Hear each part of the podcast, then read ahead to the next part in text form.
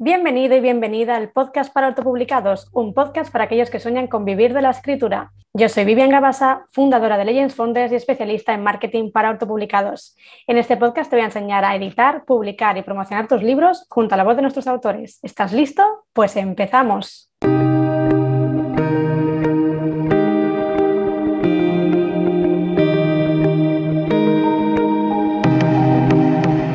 Pues ya estamos otro día más en el podcast para autopublicados, ya en el episodio 45 y en esta ocasión me acompaña Emilio García. Ahora en un momentito daremos paso a la entrevista, así que nada, un minutito y no te lo pierdas porque te va a encantar. Vamos a hablar de SEO para sobre todo escritores eh, bueno, que tienen su web, que tienen su blog, que quieren aprender a posicionarse. Pero antes, muy rápidamente, déjame recomendarte si todavía no has visto nuestro taller de una hora y media gratuito, donde te explico cómo eh, bueno, empezar en el mundo del eh, marketing, de la promoción como escritor, para vender tu libro, para hacerte conocer.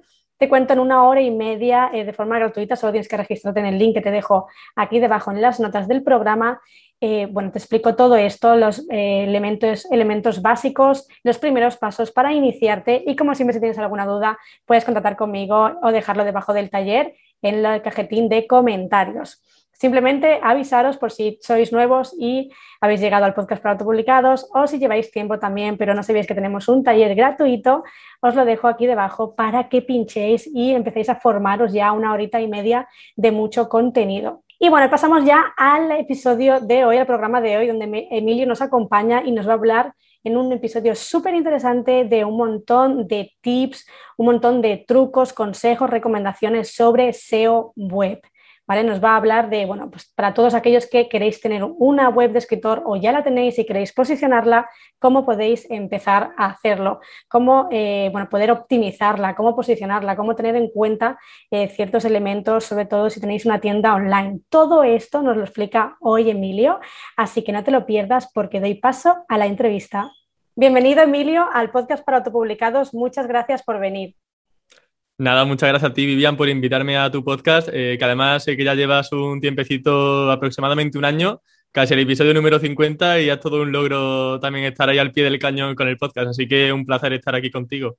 Totalmente, muchas gracias Emilio. Bueno, para los que todavía no te conocen, yo siempre en los episodios de mi podcast me gusta que os presentéis vosotros, ¿no? Porque yo sé sobre vosotros, pero bueno, eh, me gusta echaros ahí un poco el muerto y haceros sufrir. ¿Cómo sabes dónde duele? Entonces, para los que, bueno, pues todavía no te conocen o quieren saber más sobre ti, cuéntanos un poquito. ¿Quién es Emilio García?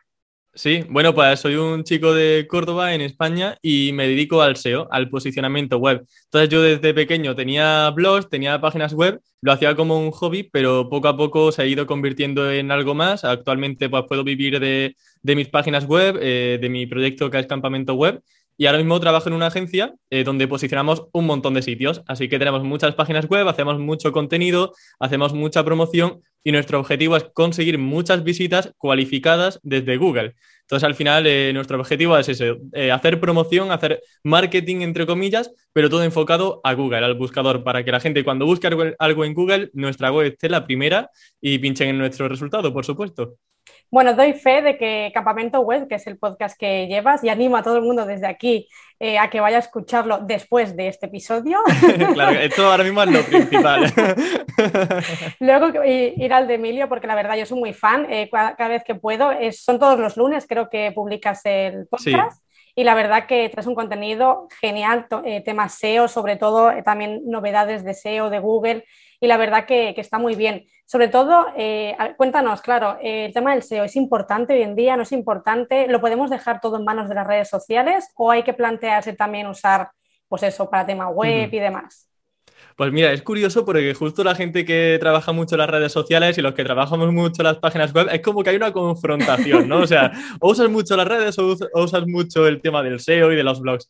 Yo creo que las dos pueden complementarse bastante bien. Si bien es cierto que, bajo mi opinión, y esto, claro, es desde el punto de vista de un SEO, creo que me está sirviendo más hacer promoción en Google porque hay mucha gente que usa Google cada día eh, y yo tengo también control sobre dónde quiero aparecer para qué público objetivo, porque puedo hacer contenidos muy especializados en un área concreta que sé que mi público objetivo va a buscar en Google y conseguir visitas de ese modo. Yo con Instagram pues tengo que estar lidiando con el algoritmo de Instagram, a lo mejor mi publicidad dos semanas. Y lo bueno del SEO es que es algo eh, de continuo. Es decir, eh, yo cuando posiciono una página web, cuando posiciono un artículo, sé que durante el tiempo que esté posicionado yo voy a recibir visitas. Y me da igual que Instagram cambie el algoritmo, me da igual eh, no tener que estar pagando anuncios en otra red social, eh, porque sé que mientras mi artículo esté bien posicionado, durante ese tiempo en Google yo voy a recibir visitas. Entonces, son estrategias que se pueden complementar, pero yo obviamente pues eh, me oriento más al SEO, al tema de Google, porque también eh, sé que hay muchísimo potencial, hay mucho público y se puede llegar a muchísima gente posicionando bien tu página web. Totalmente. Bueno, yo creo que cada vez hay como más competencia por eso, pero como todo, ¿no? Pasan los años y de aquí, seguramente de aquí 5 o 10 años, pues será, vamos, eh, una locura. Mm, ¿Cómo les, eh, ¿Qué les recomendarías a los escritores ¿no? que tienen su blog, por ejemplo, de contenidos o su página web de escritor y quieren empezar a posicionarlo? ¿Por qué deberían empezar? ¿Qué es lo más básico antes de a lo mejor liarse con otras cosas? Pues mira, lo más eh, importante es que tengan en cuenta quién es su público objetivo. Si su libro trata sobre psicología, tienen que pensar en público eh, al que le interese la psicología y a lo mejor tratar temas sobre ese área. Esto es algo que puede parecer muy obvio, pero muchas veces empezamos a escribir y llegamos a gente que realmente no nos interesa y que no es público potencial para cumplir nuestro objetivo, que en este caso es la venta de un libro. Yo, por ejemplo, tengo un libro de marca personal donde hablo pues, sobre SEO para YouTube, SEO para podcast, SEO para páginas web. Y entonces yo con mi página web y durante las entrevistas también en mi podcast atraigo a gente que le pueda interesar el mundillo de las páginas web, eh, de la monetización.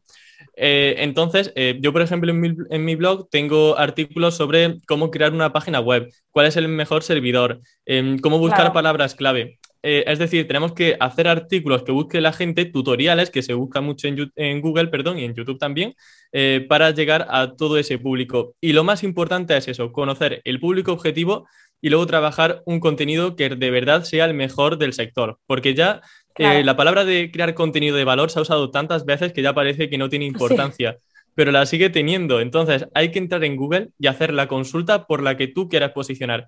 Y decir, vale, si yo quiero posicionar, por ejemplo, para libros de cocina o libros de recetas, yo tengo que ver qué está posicionando ahora mismo en primeras posiciones. Tengo que ver lo que hace la competencia que está posicionando bien y mejorarlo, hacer un contenido eh, que tenga más imágenes, que tenga más listados, que tenga más encabezados con más texto, eh, añadir preguntas frecuentes, eh, poner vídeos, tablas, todo, comparativas, diferencias entre una cosa y otra, todo lo que se nos ocurra para hacer un contenido que sea presentado de la mejor manera posible, que tenga una buena maquetación y que además el usuario cuando entre diga, vale, efectivamente, este es el mejor contenido de Internet.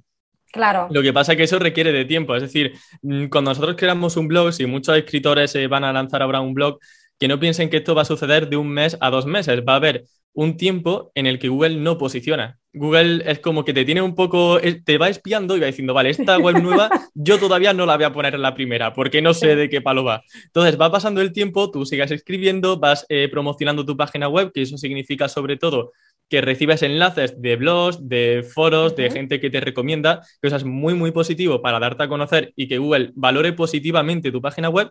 Y ya cuando va viendo señales positivas de tu buen contenido y de tus buenos enlaces, ya te va posicionando. Pero eso es pasado unos meses. Pero como digo, es súper importante eso. Público objetivo. Eh, preparar súper bien esos contenidos que van a ir dirigidos a ese público objetivo y la promoción del blog, que haya gente que hable de ti y que te enlace. ¿Cuál, sería el mínimo de palabras aproximado para que Google te tenga en cuenta para posicionarte a lo mejor en la primera página? Es curioso porque podrías posicionar casi sin texto. De hecho, por ejemplo, hay ¿Ah, tiendas online, sí, sí, porque hay tiendas online, de hecho, que, por ejemplo, solo tienen productos, un listado de productos, y no tienen ni una palabra de contenido. Digamos que, por ejemplo, si yo entro en la categoría lavadoras, Em, como hay productos de lavadoras que son buenos, aunque no haya párrafos de que es una lavadora, mejores lavadoras, tipos de lavadoras, como está ofreciendo una buena experiencia al usuario y es realmente lo que quiere, ya con eso basta. Vale. Sin embargo, en un blog, pues sí que es cierto que eh, yo, por ejemplo, para tampoco dar una respuesta ambigua y darte una cifra concreta, yo diría que unas 1500. Eh, yo creo que con 1500 tenemos un megapost, un artículo que puede dar bastante de sí. ¿Puede posicionar un artículo de 500? Perfectamente. Pero ¿qué pasa? Que si la competencia tiene un artículo de 1500 y no son de relleno, son contenido que de verdad merece la pena, es probable que tu contenido se quede un poco atrás. Pero ya no es tanto pensando en el número de palabras, sino en el valor añadido que tiene cada artículo. Claro, que también hay que pensar, eh, no, no, vamos a, ahora pasaré a la siguiente pregunta, pero es que me encanta todo esto y la verdad que me gusta un montón. Pero claro, hablaríamos entonces de búsquedas eh, transaccionales, se dice, ¿no? Me parece, cuando a lo mejor tú vas a buscar algo ya con el, con el ánimo de comprar, ¿no? Y en, cambio en el blog sería con el ánimo de entretenerte o buscar algo de interés. ¿Sería esto? Efectivamente, eh, hay dos tipos de keywords, hay alguna que otra más, pero como bien dice Vivian, eh, son las dos grandes diferenciaciones informacionales. Serían, por ejemplo, Em, cómo escoger el mejor libro de recetas, por ejemplo, o mm, cómo hacer una receta de pollo al horno con arroz, donde es algo informativo, pero también con un blog es cierto que se pueden tratar de vez en cuando de un modo concreto keywords transaccionales. ¿De qué estilo, por ejemplo? Pues así, hablando, por ejemplo, de opiniones de un curso, opiniones de un libro. Si yo, por ejemplo, escribo un libro, puedo poner un artículo donde hable de mi libro y ponga opiniones de tal, no sé qué. Y ah, entonces yo puedo poner eh, testimonios de mi libro para ser yo quien tiene el control sobre lo que posiciona en Google cuando la gente busca opiniones de tal libro. O incluso hay gente que busca mejores libros de marketing, mejores libros eh, o incluso mejores novelas policíacas. Yo puedo hacer un ranking, un listado de, de libros donde ponga muchos libros de, ese estilo, pero también tener en cuenta que si tú tienes un libro de eso, ponerte en el ranking, obviamente, no ser tonto, claro. ponerte pues, el primero, el segundo, el tercero, donde quieras, pero al menos que aparezcas en ese listado. ¿Con eso que conseguimos? Pues llegar a gente que quiere comprarse un libro, efectivamente, o que está dudando, no sabéis la opinión de un libro y si comprarlo o no, pero está ya con la tarjetilla casi en la mano y está ya quiere comprar el libro. Que le quema ya, sí. Claro, ya, ya dice, yo necesito algo para leer este fin de semana y entonces acude a blogs para documentarse sobre análisis, opiniones, comparativas, eh, mejores, lo que sea. Y todo eso es muy interesante de abarcar también con un blog porque no necesitamos una tienda online para llegar a ese público objetivo. Claro, qué interesante. Pues mira, esto me parece para anotarlo. Eh, todos los que nos están escuchando, sobre todo tomar nota hoy, que esto si tenéis blog, tenéis web o la queréis tener, será, será importante. Ahora Google, bueno, como siempre, va haciendo cambios, ¿no? Esto cada X tiempo nos sorprende con no tiene locos, la verdad, y esto no paran. Entonces, cuéntanos así un poco las novedades como más principales, ¿vale? Para no abarcar todo, que a lo mejor podría afectar a una web con blog, de escritor, una web sencilla, que tendríamos que tener ahora en cuenta.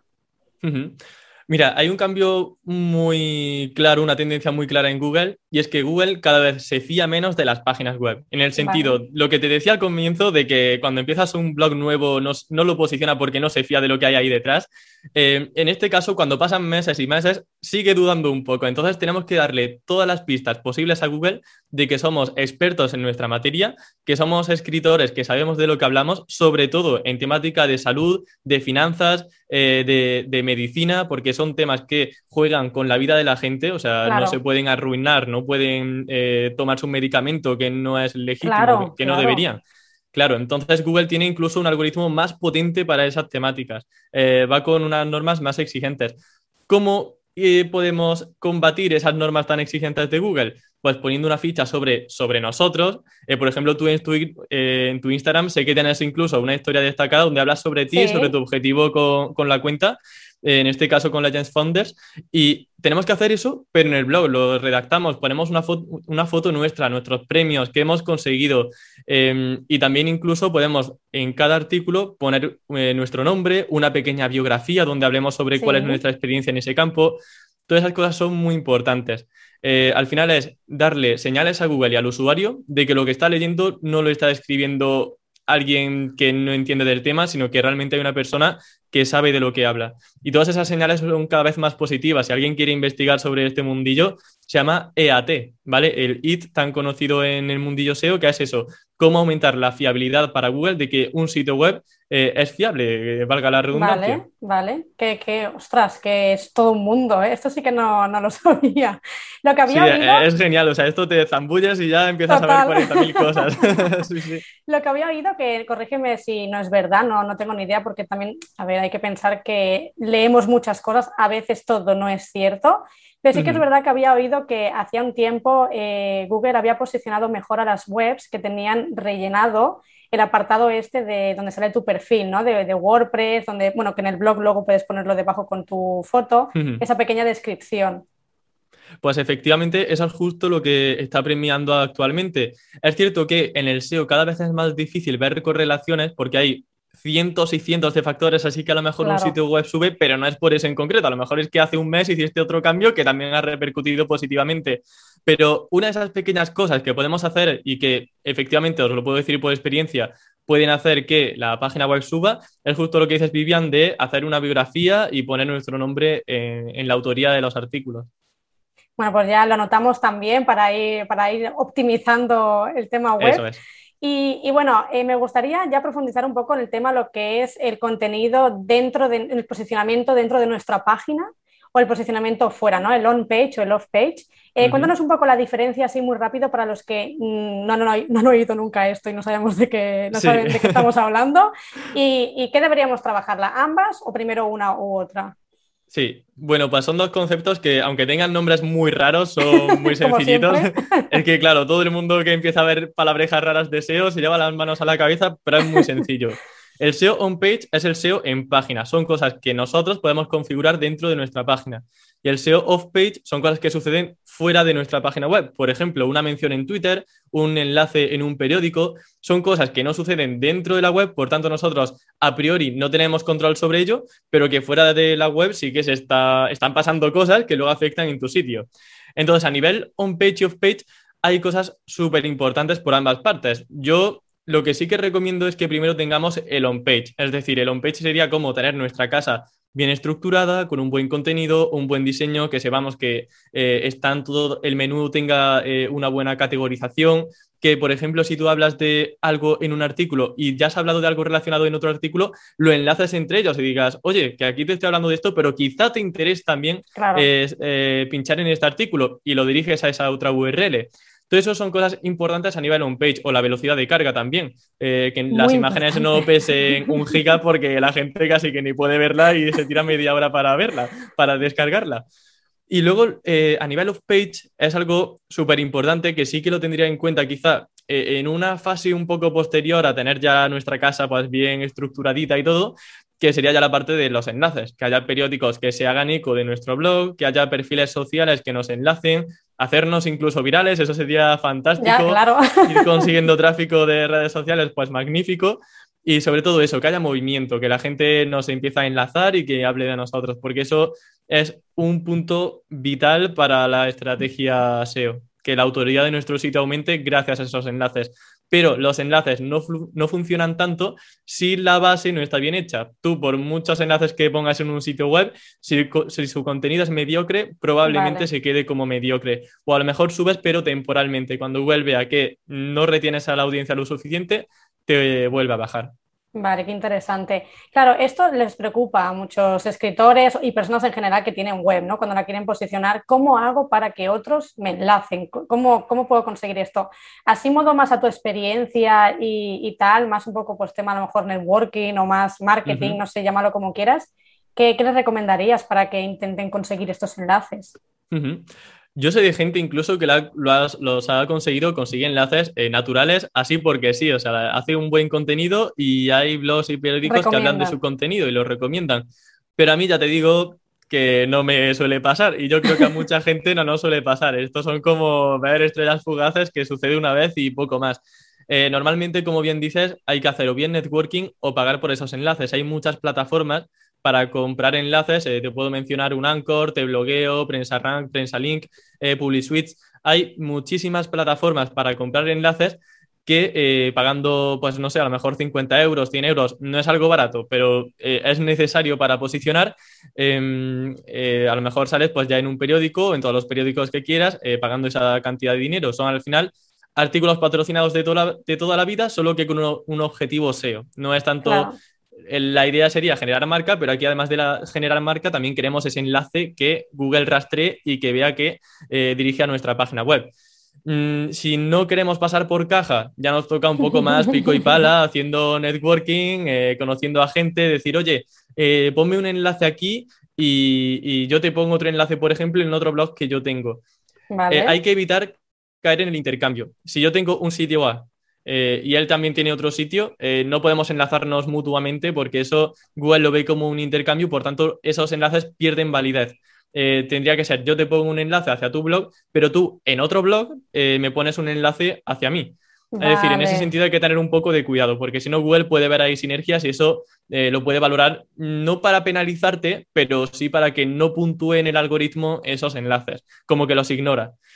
Em, y ya pues otra forma sería, por ejemplo, hacer entrevistas, como está sucediendo ahora mismo, porque claro, Eh, al final esto es, una, es un win-win, eh, tanto yo porque consigo llegar a tu comunidad como tú porque consigas llegar a la mía. Yo llevo haciendo entrevistas eh, más de cinco años y el objetivo, pues, aparte obviamente de enseñar, también ha sido darme a conocer. Eso es, al fin y al cabo, en su base, otra línea de promoción que ya de por sí, in situ, pues una entrevista te puede abrir, abrir puertas. Y entonces eh, también es una buena forma, es un formato muy recomendable. Como digo, yo llevo haciéndolo muchísimo tiempo y es un base central de mi canal de YouTube y de mi podcast. Y sin duda alguna, pues te permite llegar a más gente y conseguir enlaces de otros sitios. Así que es otra forma también, otra vía de conseguir enlaces. Totalmente. Es que al final eh, las colaboraciones, las entrevistas, eh, todo, las alianzas, todo eso es lo que al final ayuda mucho. Y si no tenemos dinero, no queremos invertir, tenemos que, bueno, pues... Hay que hacer amigos. y tiempo, mucho tiempo y paciencia, que esto creo que es lo que a veces llevamos peor, ¿no? Sí, de hecho, como digo, es que en Google, si no tienes paciencia, yo creo que es una de las cosas más importantes si te quieres dedicar al SEO tener una web y ver resultados, eh, tener paciencia. Hay 40.000 memes de clientes, eh, bueno, de, deseos, ¿no? Que, que, ponen, hacen memes sobre situaciones con sus clientes que dicen, a ver, repite conmigo, el SEO no es automático. Y automáticamente y dicen, vale, mañana vamos a estar posicionados ya. claro, quieren los resultados inmediatamente, pero así no funciona Google y nosotros pues vamos a merced de lo que Google quiere. Si Google no posiciona inmediatamente, nosotros no podemos hacer magia. Optimizamos e intentamos conseguir lo mejor posible, pero somos como esclavos realmente de Google. Totalmente. Ya falta amarrarnos ya y nos quedamos aquí. Totalmente. ¿Cuánto, ¿Cuánto tardaría en posicionarse una web que estuviera bien hecha? partiendo de que no perfecta, pero que has hecho las cosas bien, mm, no te has ido por las ramas, has empezado a publicar un tipo de contenido, luego otro, sino que ya has empezado bien si empiezas a publicar y también consigues enlaces, que como digo es muy importante, claro. Eh, igual seis meses o algo por el estilo. Depende también mucho de la competencia. Yo he llegado a posicionar páginas web en un mes, en dos meses. Eh, ahora es más complicado en un mes, eh, diría que eso era hace años. Ahora quizá en un par de meses, si hay poca competencia, puede ser factible llegar ya a primera página. pero ya a primera posición o primeras posiciones hasta que no pasan unos cuatro o cinco meses es muy complicado. Y ya lo bueno es que, claro, al menos eh, durante ese tiempo, aunque no estés en el top top, eh, algo vas rascando y vas viendo al menos que algo de visitas sí que te va llegando. Entonces no es algo tan desmotivador como pueda parecer, que aunque no lleguemos a, la primera posición, algo entra. Hay palabras clave secundarias, eh, no todo es la palabra clave principal. La gente busca a lo mejor el libro de marketing, pero busca también cuál es el mejor libro de marketing libro de marketing 2021, eh, mejores autores del libro de marketing, es decir, hay muchas variantes que a veces no pensamos en ellas, que la gente busca y a lo mejor por ellas sí que estamos posicionando. Así que esas son oportunidades también por las que podemos posicionar con nuestros artículos. Qué interesante. A ver, como tips así muy rápidos, Emilio, ¿nos podrías decir si tenemos que ser constantes o podemos ir publicando una vez cada 15 días o cada mes? Y luego también, es recomendable hacer tema de keywords de, long tail, ¿no? Que se le llaman de cola larga. ¿Esto lo recomiendas? Pues mira, eh, con respecto a la constancia, respuesta muy breve. Puedes publicar cuando te dé la gana.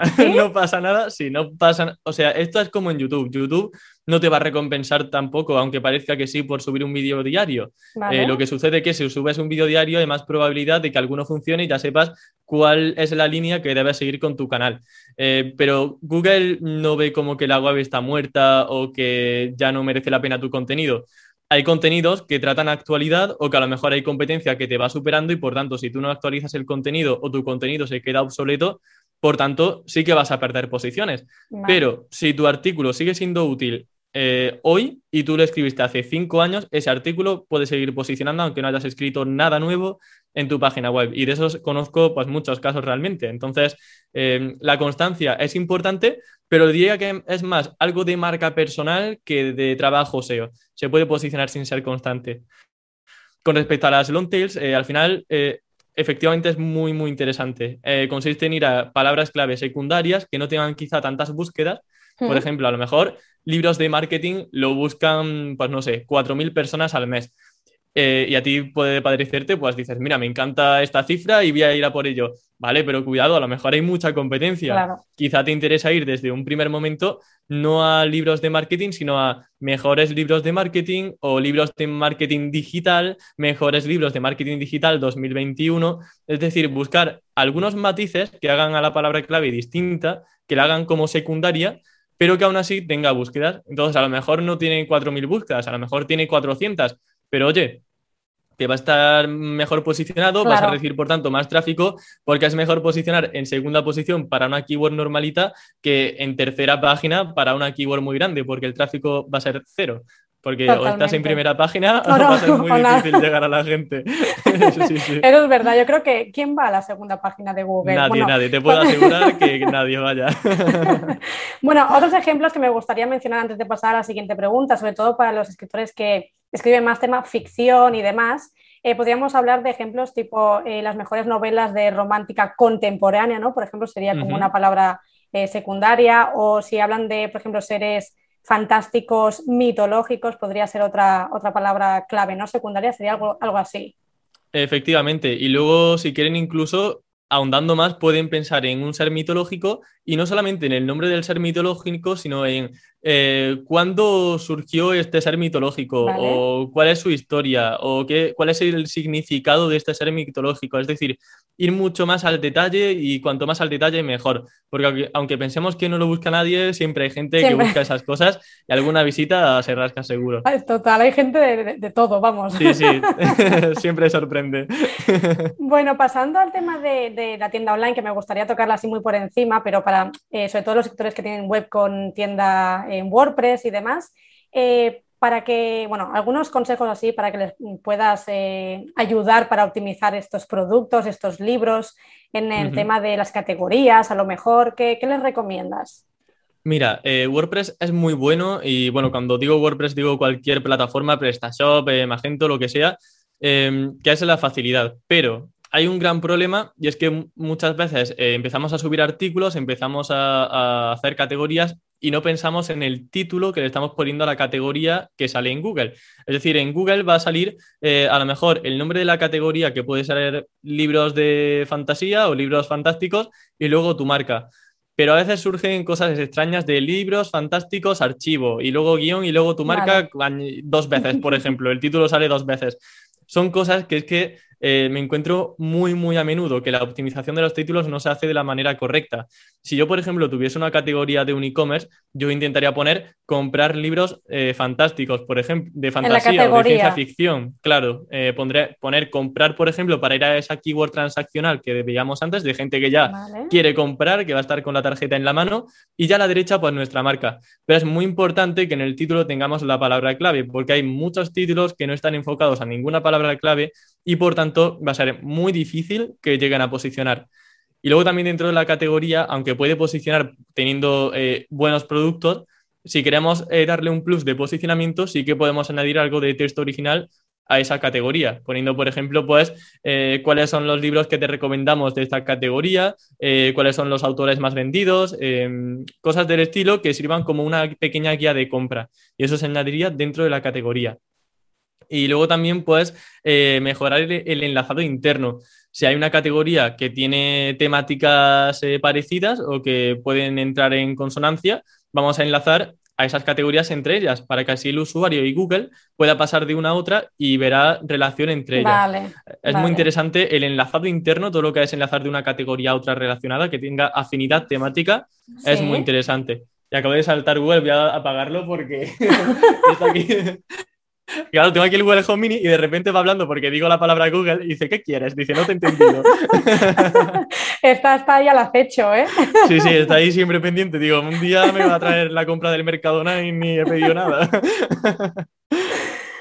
Pues, pues Así que básicamente esos son los consejos. Eh, tener eh, buen contenido en categoría, buen título, enlazado interno y poquito más. O sea, a nivel básico, yo diría que esas son las principales cosas. Y aprovechar bien también, perdona, otra cosa que se me ocurre, muy bien la página de inicio. La página de inicio es la URL que acumula más autoridad. Normalmente cuando alguien nos enlaza, no nos enlaza a una categoría o a un producto en concreto, sino que nos enlazan a la home, a la página de inicio. Entonces, desde ahí tenemos que enlazar a los productos y a las categorías más importantes de nuestro e-commerce para así distribuirle la mayor autoridad posible. Vale, vale. Incluso también lo que te comentaba, podrían eh, intentar trabajar el tema de las reseñas, ¿no? También puede ayudar esto para luego el tema del posicionamiento incluso cuando busquen algo que salga ya en las propias URLs, las estrellitas y todo esto que se ve en Internet. Eso se hace con marcados estructurados que se conocen. Eh, también se llaman SCHEMA, o sea, el eh, Shema se llama. ¿eh? Es que son palabrejas, no, nos quieren hacer el lío todo el rato, yo, yo lo sé.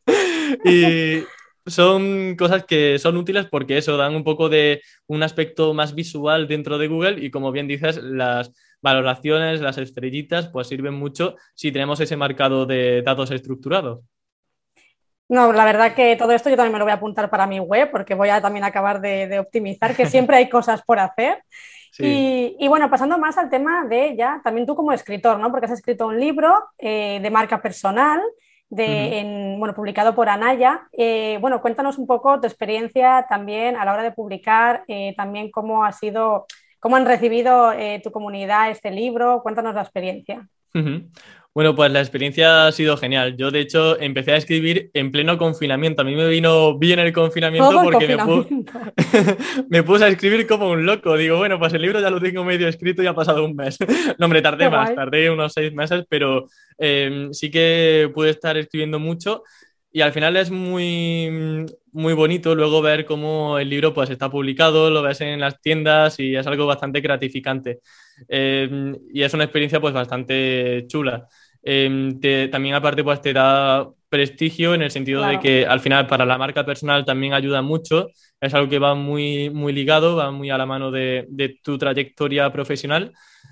Y yo, em, pues no sé, la, experiencia la he vivido un poco, pues eso, confinado, normalita. No he podido, por ejemplo, hacer presentación luego en España por el tema del COVID. Eh, no he podido hacer tantas cosas como me gustarían, pero eh, la editorial se ha portado muy bien conmigo. Em, desde, un desde un primer momento le gustó el índice, el temario que yo tenía pensado, que era tratar cómo podíamos desarrollar nuestra marca personal en Internet en cualquier plataforma, porque hay gente que no le gusta salir en vídeo, hay gente que no le gusta escribir. En tu caso, pues en tu comunidad obviamente espero que no, porque son escritores. Entonces ya vamos mal.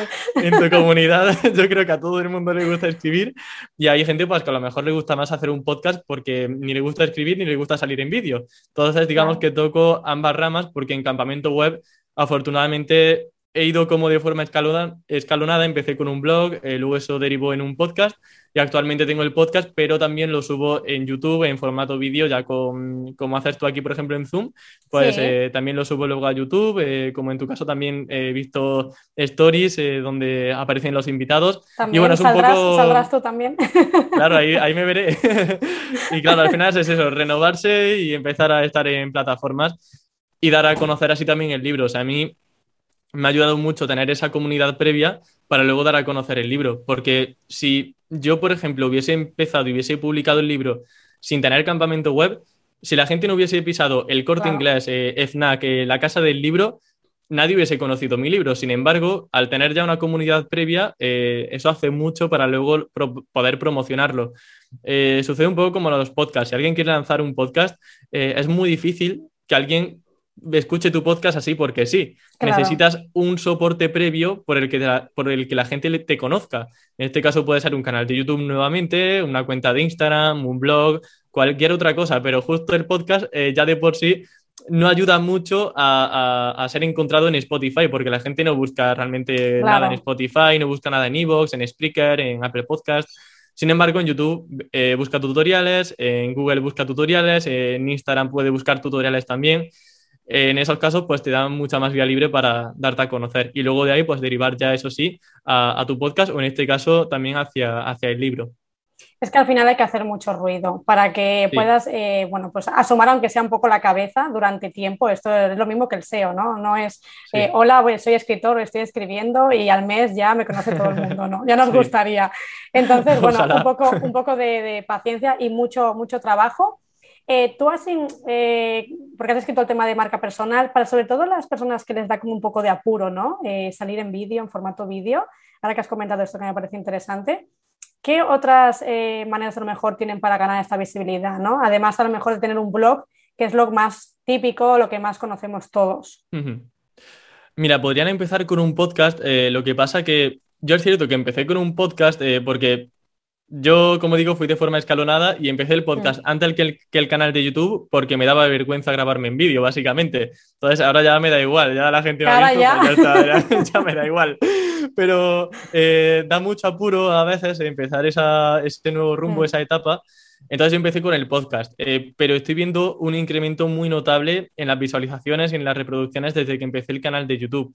Porque con un canal de YouTube puedes abarcar, por ejemplo, vídeos de cómo conseguir seguidores en Twitter o cómo hacer tal de psicología, cómo hacer tal de marketing.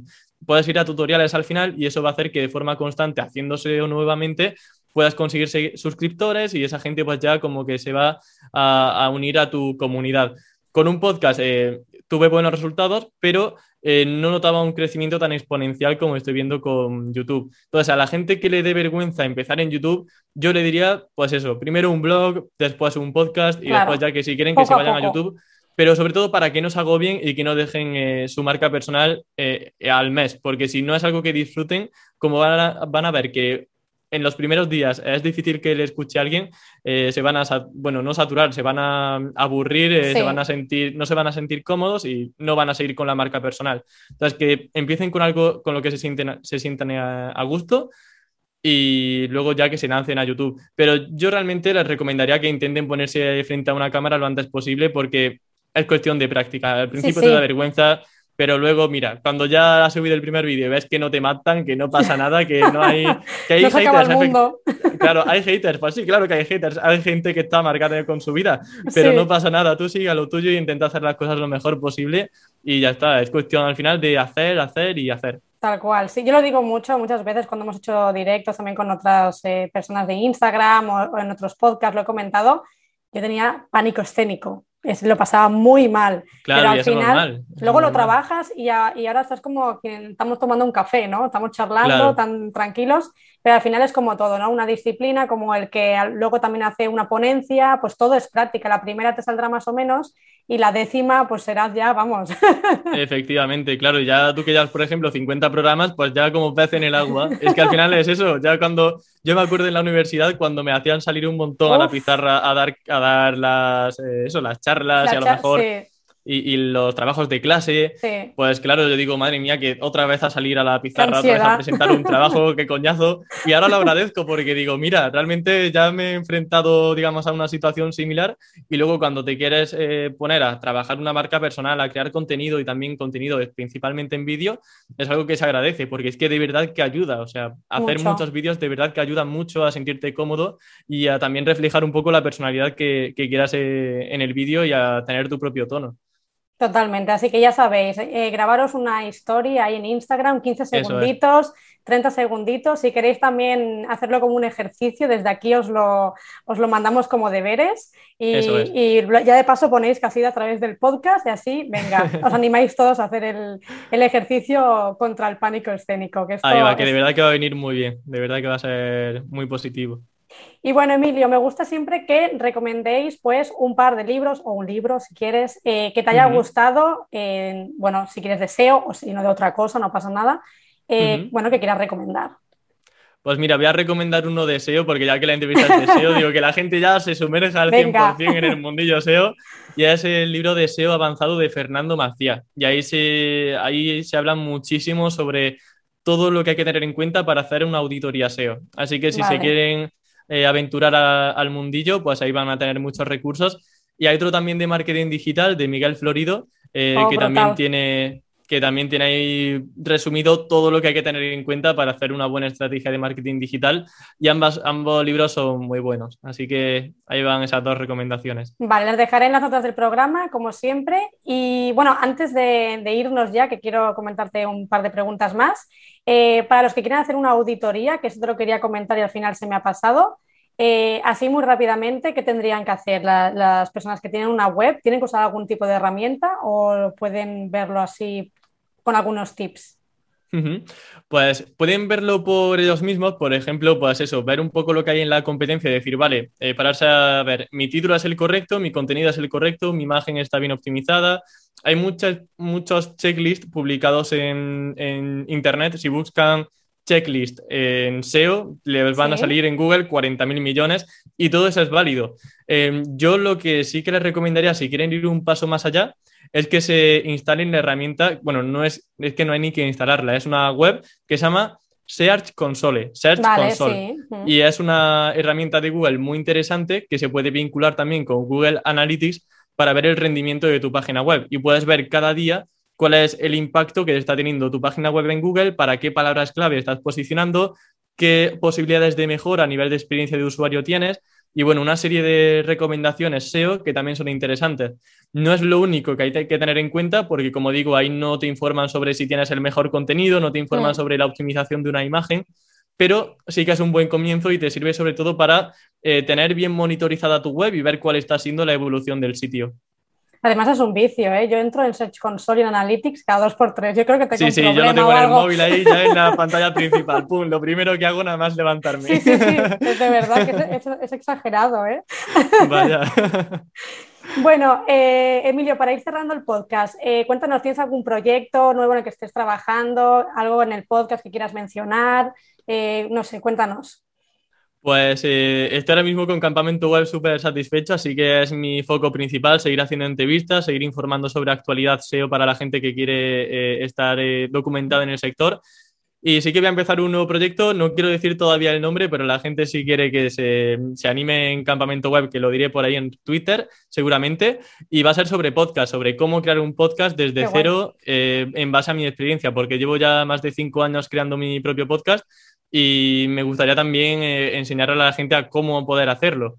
Eh, así que pues enseñaré las mejores estrategias para promocionarlo, para eh, crearlo, distribuirlo, etcétera, etcétera. Así que será próximamente, yo creo que ya para mediados de octubre, algo por el estilo, ya estará para el público. Está, está al caer ya, entonces ya. Está al caer, sí, sí, estoy ya ultimando detalles. Estoy ya que, vamos, digo, tengo que grabar 40.000 vídeos y no me da tiempo. Qué estrés, por Dios. Bueno, eh, para los que entonces quieran encontrarte, también sobre todo tu libro, eh, ¿dónde pueden encontrarte en temas de redes sociales? ¿Dónde eres más activo, web y demás? Pues mira, en mi web campamentoweb.com, ahí pongo todos los episodios, pero si me quieren seguir en YouTube o en Spotify, casi que mejor, porque si acaso no publico el artículo en su debido tiempo, eh, en Spotify y en YouTube me van a encontrar seguro y en Twitter. Eh, Twitter es la red social en la que estoy más activo. Estoy en todo como arroba campamento web. Si buscan campamento web me encuentran seguro. estoy por ahí en todos sitios. Muy bien, Emilio. Pues ya hemos llegado al, final del podcast. La verdad que, me lo he pasado muy bien. No sé, eh, ha sido un contenido súper interesante. Eh, animo a todos a que vayáis ahora, que ya estamos terminando, a, Campamento Web, que chafardeéis y también si tenéis alguna duda, seguro que Emilio eh, os responderá, no sé si por email o, o, por Twitter, quizás le Por Twitter, comentarios en YouTube, por correo en la sección del contacto del blog, lo que quieran pues os contestará seguro que cualquier duda que tengáis de SEO, que es todo un mundo. Y nada, agradecerte el paso eh, por aquí, que ha sido un placer. Espero que vengas otro día y podamos seguir hablando, porque esto da para un esto da para 40 episodios más si quieres de tu podcast. Cuatro temporadas solo de SEO.